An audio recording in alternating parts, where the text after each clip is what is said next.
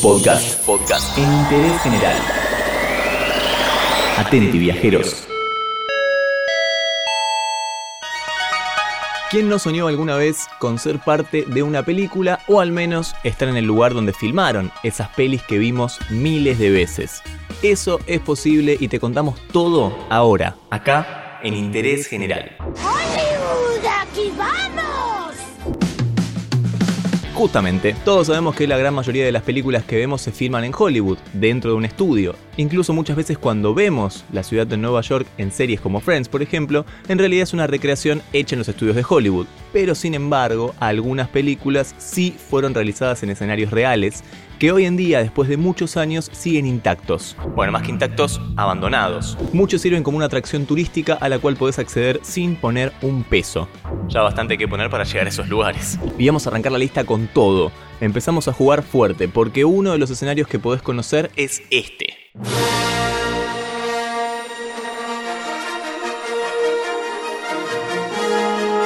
Exactamente, una de las mejores películas de todos los tiempos. Perdón, dije que iba a dejar el fanatismo de lado, pero es un poco más fuerte que yo.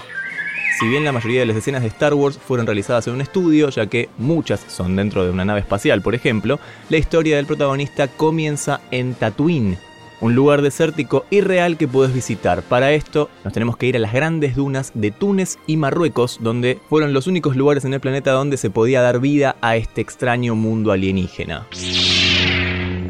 Arma noble para tiempos más civilizados. Todavía se pueden visitar estos escenarios de las películas originales y de las precuelas que continuaron, y allí podés encontrar la casa del mismísimo Luke Skywalker. Te amo. Lo sé.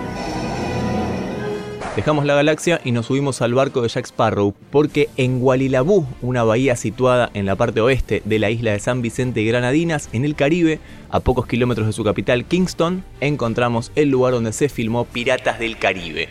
Se trata de una parcela de largas playas con un paisaje volcánico y fue ahí donde se filmó La maldición del Perla Negra. En esta bahía se encuentra el embarcadero, la taberna, las diversas casas de la aldea y la réplica de los cañones. Todos brindando y ojo. Una curiosidad del rodaje es que algunos lugareños le alquilaron sus casas a los actores o al personal que vino para hacer la película y también muchos fueron contratados como extras o para ayudar. Lindo curro. Si cada lugar fuera igual a este, los hombres no se sentirían indeseados. Dejamos el Caribe y nos vamos a la comarca, uno de los escenarios principales del Señor de los Anillos y del Hobbit, Mata Mata, en Nueva Zelanda, una pequeña localidad de menos de 8.000 habitantes donde la gente vive de la cría y entrenamiento de los caballos y la agricultura. O vivía, porque hoy en día, aunque muchas actividades siguen siendo el motor principal de su economía, el turismo también ha ganado peso. Y es que toda la ciudad está volcada con Hobbiton. De hecho, existe una pequeña casa de madera en la que venden múltiples souvenirs del Señor de los Anillos y se adquieren los tickets para ir de tour a Hobbiton.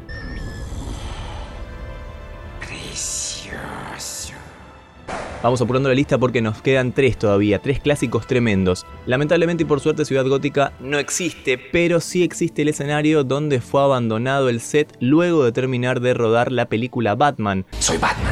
Buckinghamshire, ponele. En Inglaterra aún se pueden encontrar el banco de la ciudad y otros edificios y objetos que aparecieron en la película. Ya que estamos en Inglaterra, el mago más famoso del mundo también, por supuesto, no podía escapar de esta lista. Para conocer los lugares donde se filmó Harry Potter, empezamos la ruta en la estación King Cross en St. Pancras, concretamente en el andén 9 y 3 cuartos, de donde Harry tomaba el expreso para ir al colegio Hogwarts. Otra visita obligada para los seguidores de Harry Potter es la Universidad de Oxford, donde se rodaron varias escenas interiores como las del comedor ubicado en el Gran Hall.